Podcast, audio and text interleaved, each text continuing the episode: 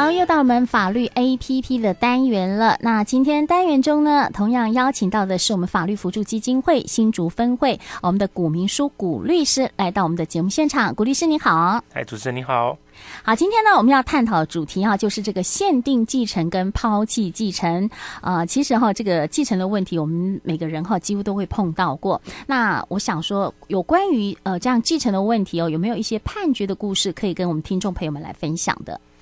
有的，其实那个像这种呃这种继承的案子啊，就像主持人所说的，几乎每个人在生活当中多多少少都会碰到。我们去做咨询的时候啊，也很常会有就是有呃民众呢来做询问这个相关的问题。那通常 最常发生一种情况就是说，呃，譬如说某个某个小像小明啊，他的爸爸可能很久没有联络了，或者说他在外面欠了很多的债务。那但是有一天他可能过世了之后，小明可能会怕说，哎，爸爸的债务会不会有负债子还这样子的问题？嗯，是。那这个时候应该要法律上应该要如何处理，就会是民众所关心的一个话题，这样子。嗯，对，是。那所以说，呢，如果说，呃，在这种债务的情况之下，我们法律上其实设计有两种制度去处理这个问题。那第一个方式就是所谓的限定继承，和第二个方式是抛弃继承。嗯、那那我想请问一下，这个限定继承跟抛弃继承哈有什么不一样哈？可以呃，这个分别哈呃，可以跟我们听众朋友们来解释一下。好，那其实呢，我们的民法明确的规定是说，所谓的继承这件事情，原则上呢是从是所谓的概括继承，也就是说，呃，被继承人死亡之后呢，不管是他的负债也好，或他的财产也罢，原则上继承人都要把这些一一这些东西概括的打成一包。整包把它收下来，嗯、这就是所谓的盖瓜继承。是，那盖瓜继承的情况之下，过去也常常发生一个情形，就是可能小朋友啊，或者说他不清楚情况的人，那他整包收下来之后，发现哇，这债务好大，那他可能还不出来的情况。嗯、那所以法律上为了要保护这种情形，就设定了所谓的限定继承这样的制度。他的意思就是说呢，如果继承人他继承的时候呢，呃。假设他继承了，譬如说他只继承了财产是值一百万，但是债务值一千万，是那他原则上他所需要负担的债务范围就是以他所继承到那一百万为限，而不需要用到他自己本身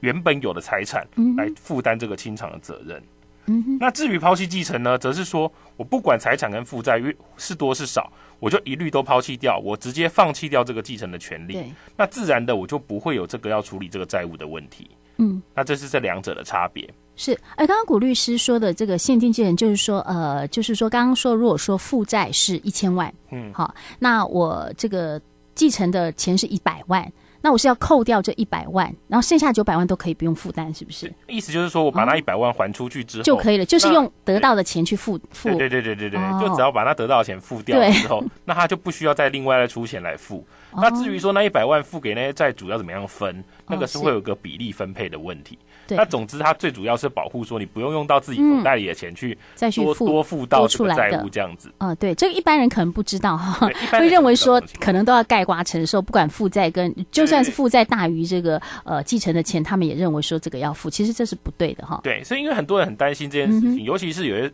过去常常发生一个情况，譬如说继承人如果他是一个小朋友，是他可能根本就不知道要处理这些事情。那如果你没有受到这个限定继承的保护，那债主就会跟他说：“哎，不行啊，我们可能你总共欠了一千万，那你为什么？那你那你这个不够九百万，你一定要自己掏钱出来付，嗯、导致说可能他一出，他可能一还可能在一出生莫名其妙他就负担了非常高额的债务。嗯、那这样子对于这些继承人来说，其实不是很公平的一件事情。嗯，那所以才设定了这个限定继承的制度。是啊，那现在请教一下律师，就是说这个限定继承哈，呃，这个程序要怎么去办理呢？”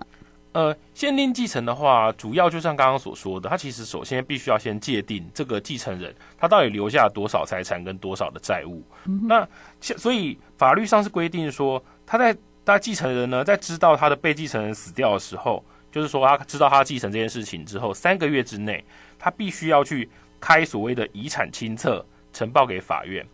那这个遗产清册呢，其实主要里面就包括了说，就是诶，这个被继承人他名下到底有什么样的财产，然后有什么样的债务。那这些这个清单列出来之后呢，他就让法院很清楚的知道，哦，现在他目前继承的情况，就是大概是债务是有哪些呢？债债债权是有哪些？好比说以刚刚的例子来说，他可能继承的是一笔一百万的现金，那可能有譬如说一千万，假设说房贷，那他这个。他就必须要把这个东西写成一个类似清单的东西，然后把它呈报给法院。那法院了解说，好，现在这个他继承的范围就是这些。那假如今天有债主出来说，希望他清偿债务的时候，因为他只有继承到这一百万的现金，那这一百万现金如果都拿去付光了，那他就原则上他的债务清偿就没有其他的责任，而不会动用到他自己本身的财产。是对，那基本上呢，法院收到了这样子的一个呈报之后呢，他就会同时也会做一个公告的行为，因为他们会担心说，有一些债主可能他可能不一定是像房贷这种有登记的。那他可能是说他可能私人的债务或怎样，他就会公告说这个被继承人死亡喽，有没有其那目前他的继承人知道所知道的财产跟债务是这些，那有没有其他人需要来做财债务的的一个债权的申报，让让这个继承人同时也了解说，哎，是不是有其他债主他其实不晓得的，嗯哼，那这样子可以整理出一个完整的这个清清单，那等到时间完成了之后。法院就会说：好，目前这个公告的期间已经结束了，那我们已经收集到一个完整的债权跟债务的关系了。那接下来就是那个，我就会告诉让继承人知道说，目前的情况是这样子。譬如说，哦，可能有一个三百万的债务跑出来了，那等于是我们发现了总共是一千三百万的债务，那他现有的财产可能是一百万，那法律上就会按照刚刚所说的以比例上的方式去清偿给这些不同的债主，嗯哼，然后让他的这个清偿责任就完成。那这就是整个限定限定继承当中可能会处会处理到的事情。嗯，好，我们刚刚提到的是这个限定继承，那如果是抛弃继承，那程序有没有一样呢？抛弃继承的话，程序上有一点点不同，但是它跟限定继承一样，都会有时效的，都会有时效的问题。基本上，抛弃继承必须要从知道要继承起三个月内，然后以书面的方式跟法院讲。换句话说，他必须要正式的写一个书面给法院说：“哦，我某某某，我现在要继承谁的？比如说刚刚小明，他可能他说他爸爸已经死亡了，那我是继承人，但是我要抛弃我这个继承的权利。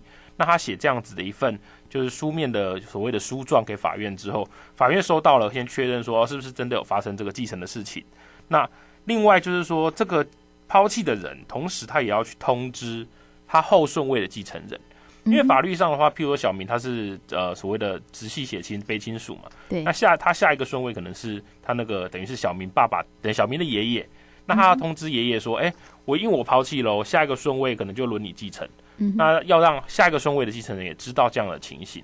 那原则上完成这两个程序的话，大致上它就是抛弃继承的这个呃所做的程序就完成，只是说。刚刚所谓抛弃继承跟限定继承的过程当中啊，是你可能都不免要涉及到写书状，然后你可能要提出，譬如说继承系统表啊、户籍成本啊、嗯、印鉴证明这些相关的文件。那所以可能一般的民众可能会觉得这个处理起来比较困难一点。嗯，是。那限定继承的部分，甚至你还要去跟国税局调一些就是所谓的遗产清册出来，嗯、那让等于是说把财产状况跟法院做一个说明，这样子。大致上他们的程序就是这样进行。是啊、那想请问一下律师哈，就是说我们刚刚有在说这个限定继承哈，如果说以刚刚的例子，就是说他负债一千万，然后他实际上呃所拿到的这个钱是一百万，好，那刚刚有说扣掉，那还有一种情形就是说，有人曾有人就曾经听到是这样的问题，就是说，哎，那这个因为父亲过世了，那那个丧葬费可不可以从里边扣？啊，丧葬费原则上是可以从里面扣除的。那个，因为他那个其实法律上针对丧葬费用部分，跟他所谓遗产继承其实是有点像是，呃，它有一个次序性的问题，就是说，是呃，丧葬费用部分支出完之后，那剩下部分针对就我们所谓的遗产来进行做分配的问题。那所以基本上这个问题比较比较不大。那主要通常我们在处理这种限定跟抛弃继承的问题，主要都是针对说，譬如说后面的债务啊，或者是说他现有的财的财产剩下多少的问题。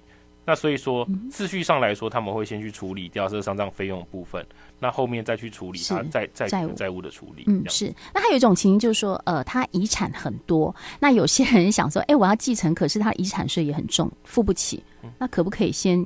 呃，就是用借贷方式先把它借出来。遗遗产税的部分的话，基本上还是要还是要先清偿，才要办做后面才能够继承，才能够做继承。因为那个法法定程序上，这个继承的过程是一定要把它做完。就是说，呃，等于是国家的部分必须要先处理完之后，对，那他能才能够登记成为你所有，后续你才能做处分。所以说，就是这个继承的部分，基本上他才是必须要先处理掉这个遗产税的问题。嗯，是。好，那我们今天探讨到这个限定继承跟抛弃继承，那关于这样的议题哈，我们的律师有没有其他需要补充的呢？呃，因为那个其实实虽然刚刚讲的简单跟大家说明这个抛弃跟限定继承，它是有一些要要做的程序。那实际上我们遇到大部分是说你可能不一定会写。那就是说，像这种写书状或者整理资料部分的话，对，呃，我们通常会建议是说，如果您本身没办法处理的话，或许你可能要去找一些就是呃了解法律的人，或者是说在网络上寻找一些范例来进行处理。那如果说就是呃，因为这因为目前讲到这个抛弃跟这个鉴定继承。